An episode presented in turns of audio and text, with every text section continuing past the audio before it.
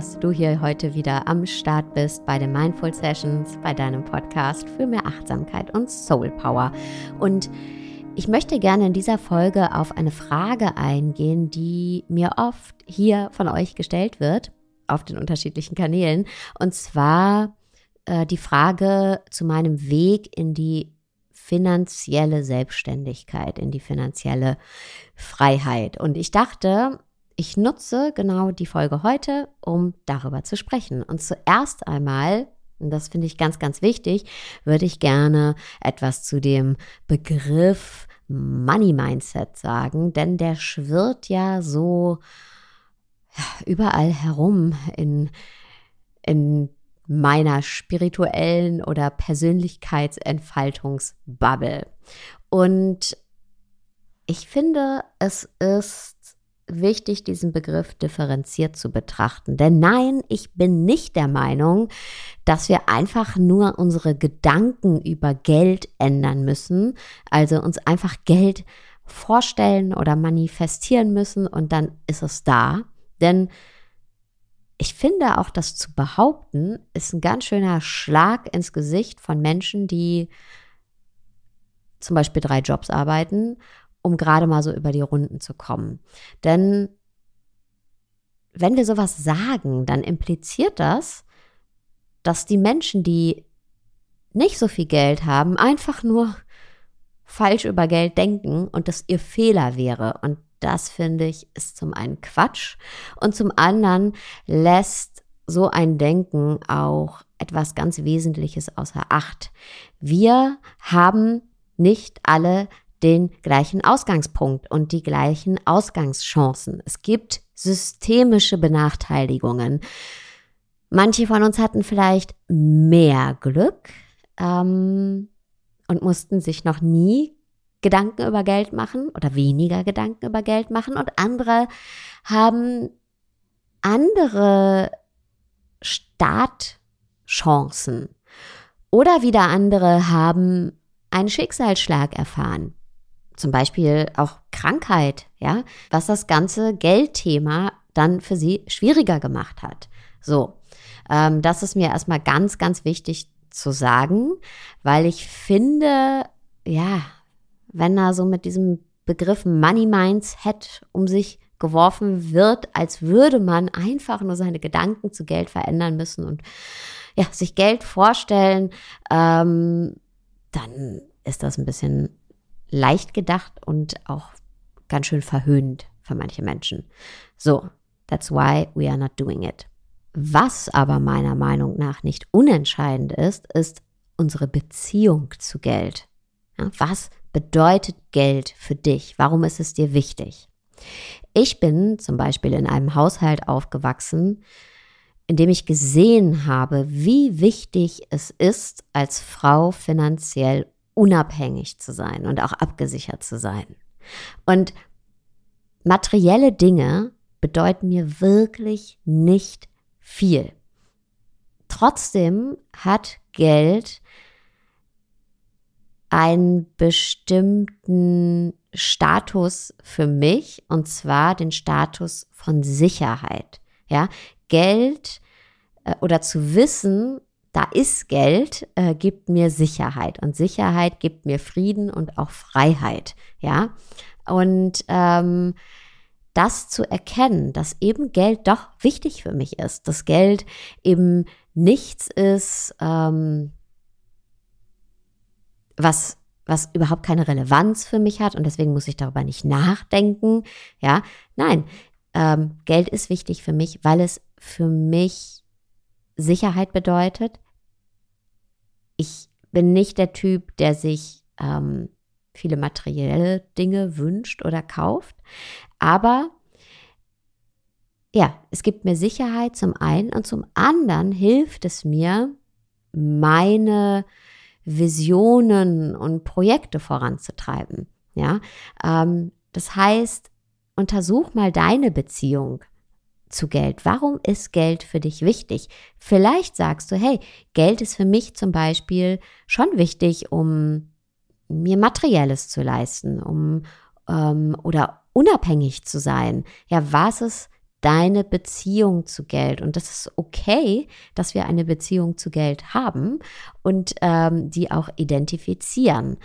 Dann ähm, ist es auch wichtig als zweites, oder war es für mich, nochmal ganz kurz hier, das sind meine Erfahrungen, vielleicht sind deine ganz anders und das ist auch vollkommen okay. Ich will hier niemandem meine, meine Tipps aufdrängen. Es ist wirklich hier, äh, sind meine persönlichen Erfahrungen. Und noch eine Erfahrung oder die zweite Erfahrung, die ich machen durfte, ist, die Ursachen zu erkennen.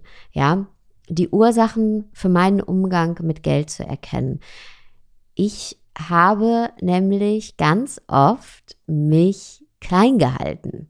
Ja, weil ich wurde immer so erzogen, mich eher zu ducken.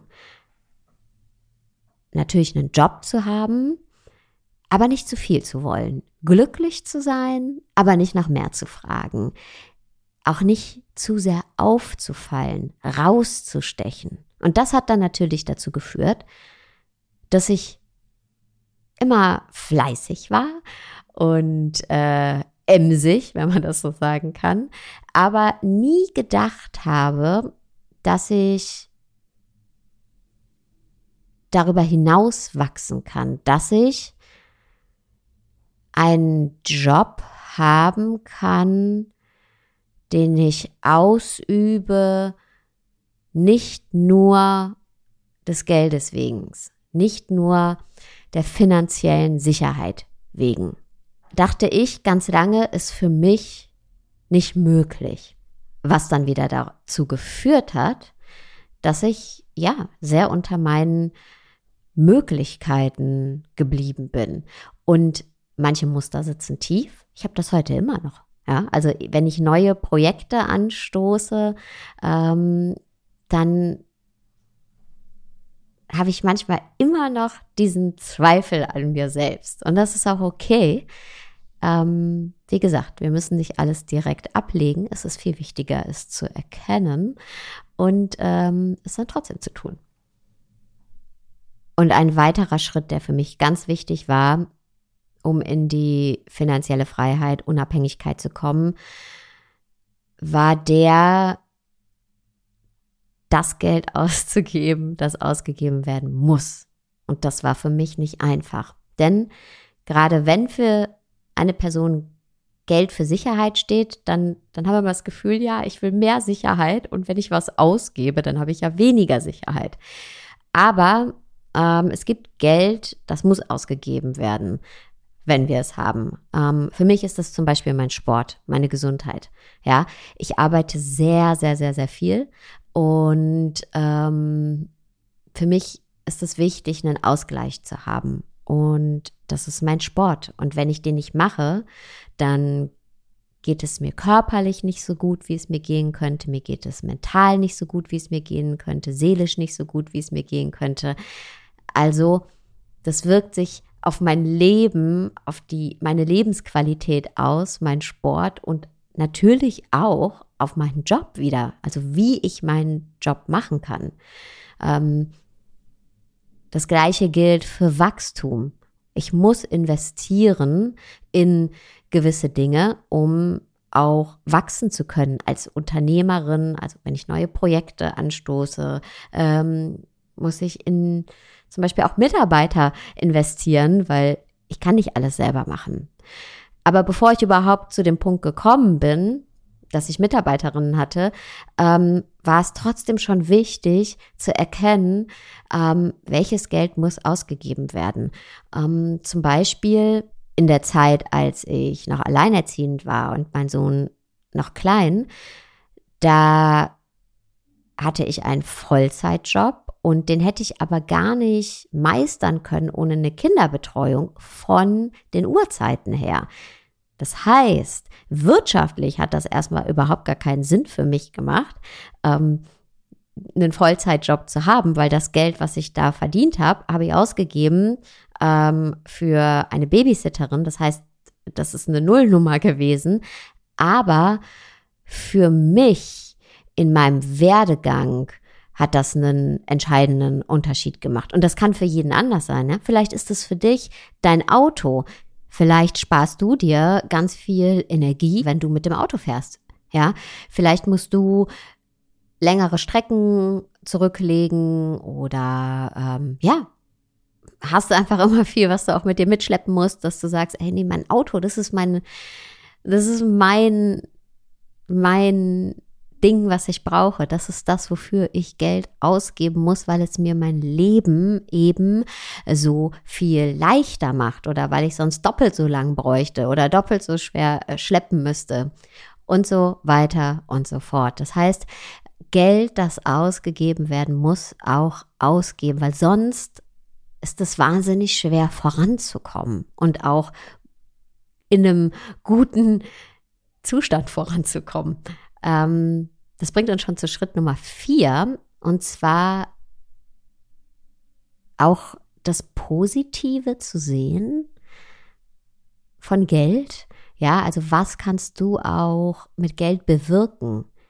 Für mich ist zum Beispiel das total schön zu wissen, dass wenn es meiner Familie nicht gut geht oder meinen Freunden nicht gut geht, dass ich da äh, supporten kann oder äh, spenden zu können.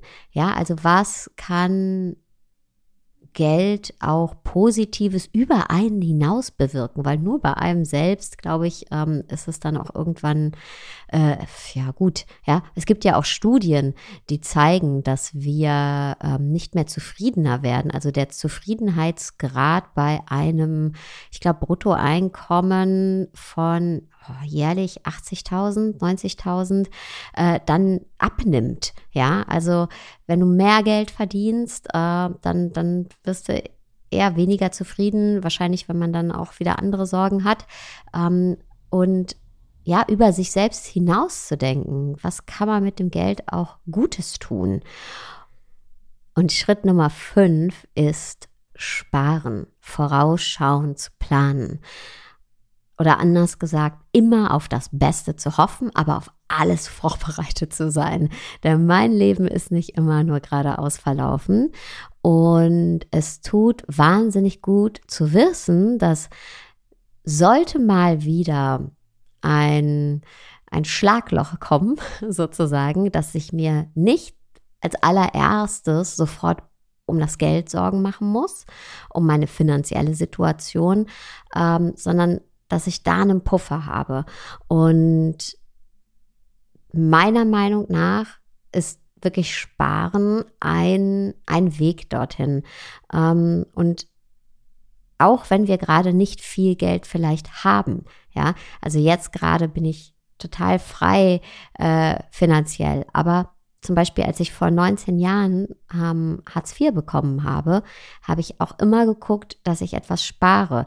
Als ich ähm, studiert habe, habe ich immer geguckt, was kann ich äh, weglegen. Ich habe zum Beispiel nie das Kindergeld äh, groß angefasst, sondern das gleich für meinen Sohn angelegt. Und jetzt, als er die Schule fertig gemacht hat, hat er eben ähm, ja einfach so, eine, so, ein, so ein Ausbildungsfonds oder Puffer, der ihm ausgezahlt wurde, was ich auch ganz cool fand, weil er noch nicht gleich weiß, was er jetzt machen will, hat er gesagt, Mama, ich lege das jetzt direkt nochmal für zwei Jahre an, weil wenn ich das einfach nur in meiner Tasche habe, dann äh, ja, ist es wahrscheinlich äh, schnell verlebt.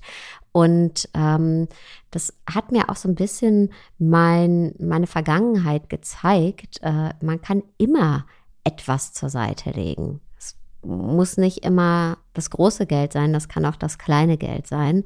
Jeder Euro zählt. Und das bringt uns schon zu Schritt Nummer sechs. Sich was gönnen mit Geld, Erlebnisse schaffen. Und das können kleine Ereignisse auch sein. Das kann sein, dass du ähm, mit deinen Freunden äh, gut einkaufen gehst und kochst oder ihr essen geht. Das kann der Schwimmbadbesuch sein. Das kann natürlich auch äh, die Reise sein. Ja, etwas, was erlebbar ist. Etwas, ja, was, ähm, was wir erfahren können. Ich finde, das ist ganz, ganz wichtig. Das habe ich auch immer versucht, schon mein ganzes Leben lang, weil sonst, ähm, ja, ist das irgendwie auch so ein bisschen sinnlos. Und es waren bei mir nicht gleich die großen Reisen. Aber auch wenn ich zurückgucke auf die Zeit, wo ich wenig Geld hatte, ähm, kam mir das nie so vor, als wäre mein Leben weniger gewesen. Und dann Schritt Nummer sieben. Ich glaube, es ist wichtig auch zu wissen, was für ein Geldmensch ist man, was hat man für eine Geldpersönlichkeit. Ich weiß zum Beispiel, dass ich nicht so risikobereit bin.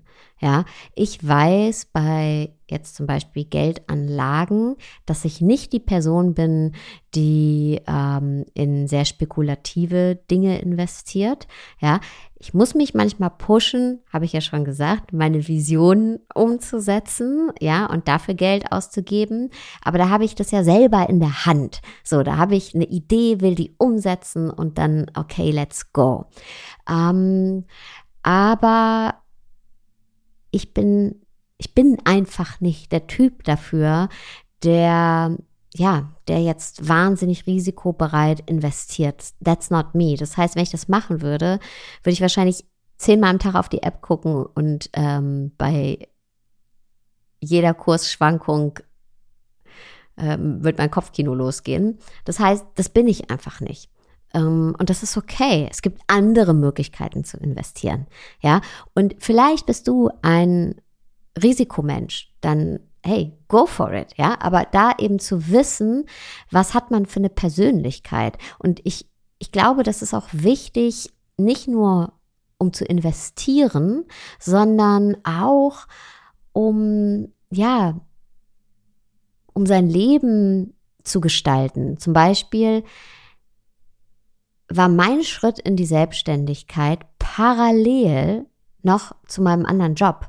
Also ich hatte ähm, Projekte, die ich für andere gemacht habe und bin währenddessen in die Selbstständigkeit gegangen, habe mir eben nebenher ähm, mein Business aufgebaut und alles, was ich hier mache, weil ich einfach weiß, dass wenn ich den Stecker einfach nur gezogen hätte und gesagt hätte, so, und jetzt ab in die Selbstständigkeit, dann, dann wäre die wahrscheinlich die pure Panik in mir hochgekommen.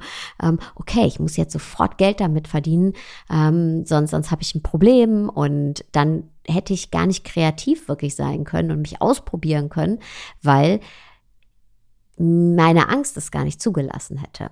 Andere sind da ganz anders. Andere wären sogar vielleicht viel schneller als ich, weil sie eben nicht nebenher noch einen anderen Job hätten gemacht. Ja, das heißt nicht, dass es einen besseren Weg geht, gibt, aber es gibt immer den Weg, der für unsere Persönlichkeit am besten passt. Und das für uns herauszufinden, ist, glaube ich, sehr, sehr, sehr, sehr hilfreich. Und ich freue mich, dass du zugehört hast. Ich hoffe, dass ich ähm, ja, eure Fragen zum Thema Geld, äh, finanzielle Freiheit ähm, beantworten konnte. Aus meiner Sicht eben, meinen Weg dorthin. Und würde mich wahnsinnig freuen über einen Kommentar, eine Bewertung bei Apple Podcasts oder Spotify. Und ich wünsche dir jetzt erstmal einen wunderschönen Tagabend, wo auch immer du gerade bist. Ciao.